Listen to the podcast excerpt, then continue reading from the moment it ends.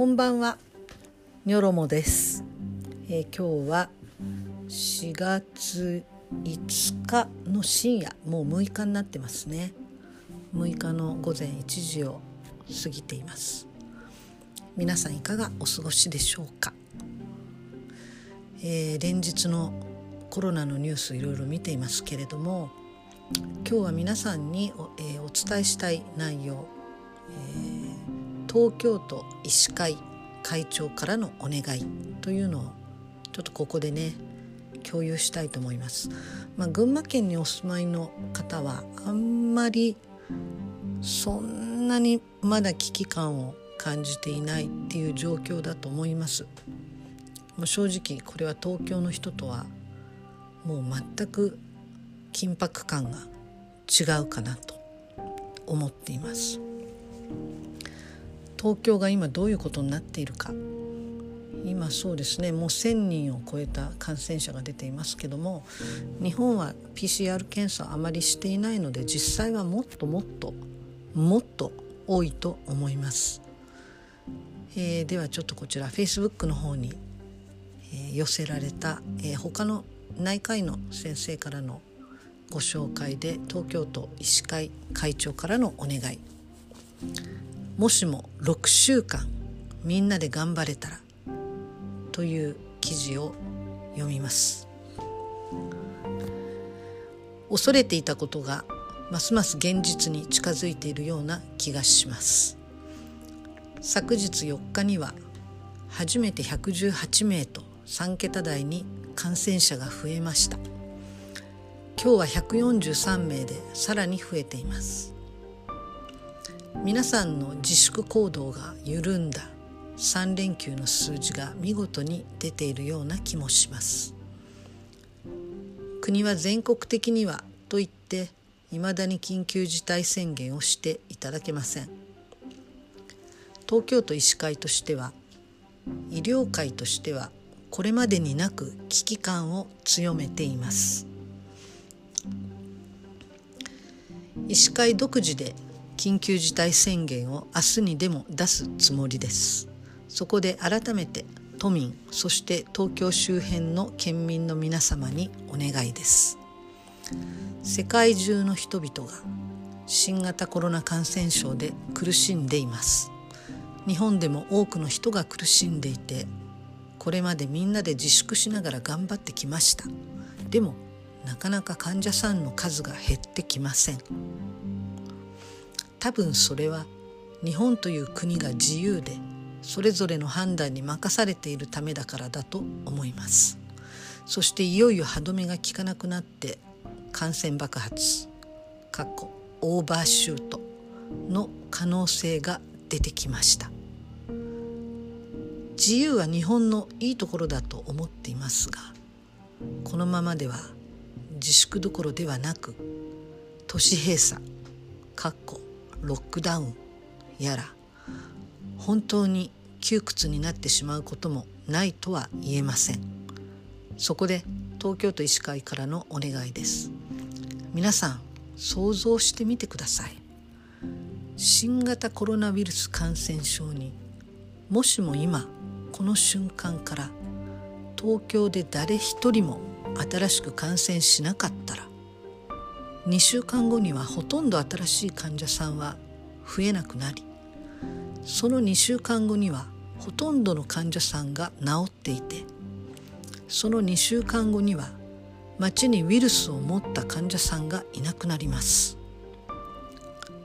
だから今から6週間皆さんが誰からもうつされないように頑張れば東京は大きく変わります。もちろんみんなで頑張ってみてもすでに起きているクラスターからは患者さんが出現するでしょうし外国からだけではなく東京に持ち込まれてくる可能性はあります。でもそれに対応する方法はあります。だから東京都内で近くの人や人混みで移されないようにしさえすれば東京は大きく変わり窮屈な自粛から解放されることになります。たった6週間です。誰からも移されないように頑張りましょう。長い文ですが最後まで読んでいただいてありがとうございます。東京都医師会からの心からのお願いでした、えー、これがですね8時間前に今から8時間前に、えー、投稿された記事ですがこの Facebook の中で1.8万の「いいね」とそれから1.9万1万9,000人のシェアがなされています。それともう一つ。これはですね、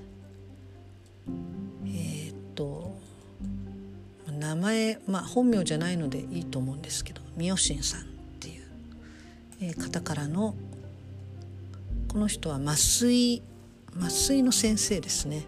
女医さんです。この方からの告発というか、まあ、現状のお話です、えー、これは4月4日の夜10時、まあ、11時近くに書かれたものです。医療崩壊始まってます。昨日も今日も動画を撮って警告を出そうと何度もトライしたのですが自分の口からお話しする言葉たちがあまりに怖くて取れませんでした。ただのフリーランス麻酔科医の長い独り言として最後まで読んでいただけたらありがたいです。メディアや SNS で医療崩壊したらと話題がありますがもう始まっているというお話です。私の友人も昨日濃厚接触者疑いの濃厚接触者ということで隔離が始まりました。他の先輩や友人も防護服を着ながら診療に当たっています。他病院もどんどん医療者も陽性が分かってきています。もし私たち麻酔科や麻酔科医や外科医が陽性になると症状がなくても隔離となりそれはつまりオペ室稼働ができなくなるということです。コロナと全く関係ないがんや心筋梗塞や脳出血とかいつもだったら手術すれば助けられるはずだった人たちまで助けられなくなる。不妊治療なども今妊娠して10ヶ月後に安全な安全を約束できないのでストップしてもらってるほど事態は深刻なんです。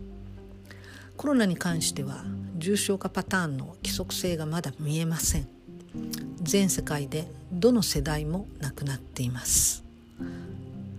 ベッドを増設しようが呼吸器の生産がたとえ追いついて設備が整っても重症化した患者さんを何人救えるのか。医療資源の限界が来ると次の段階はトリアージという命の選別を始めないといけません。この人を助けたいけどそれを諦めて次の助かりそうな患者のところに行かなければいけない。ボロボロ手から命がこぼれていきます。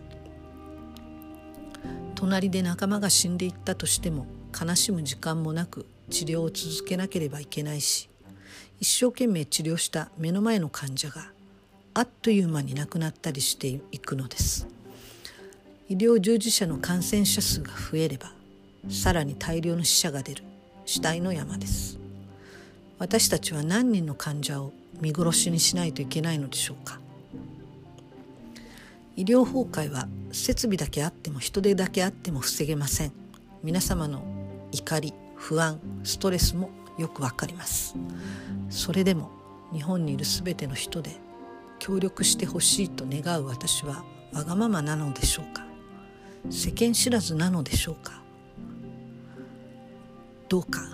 読んでくれているあなたとその周りの大切な方の命を守れるように声を掛け合ってお家で過ごしてください。外出を最小限にしてください。入学式入社式の延期をテレワークできませんか？タバコ。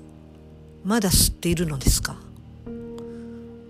人との距離は1.5メートルから2メートル離れるよう心がけましょう。やってなかったらソーシャルディスタンスしようぜ。と声を掛け合いましょう。恥ずかしがらないで。ルールは自分たちで作りましょう。マスクは手作りで良いのでしましょう。マスクをしたから大丈夫という意味ではないです。しないよりはまし。咳エチケットも。顔はなるべく触らない。気になったらすぐ手洗い。いつ終わるのか考えるのをやめて。お家で楽しく過ごす名人か。テレワーク達人になってください。これから少なくとも2週間は感染者数が増えますが慌てないでください。私たち医療従事者はもうそのつもりで対策を講じています。それでもこれからたくさんの患者さんを助けられない日が近いと考えると怖くて怖くて仕方がありません。私たちだけでは乗り越えられない。一緒に戦いましょう。ご協力よろしくお願いします。With pain. 三好。という状況です。お家で楽しく過ごす。これが私たちが今できる一番簡単で一番大事な協力です。ぜひ協力をお願いします。ニョロモでした。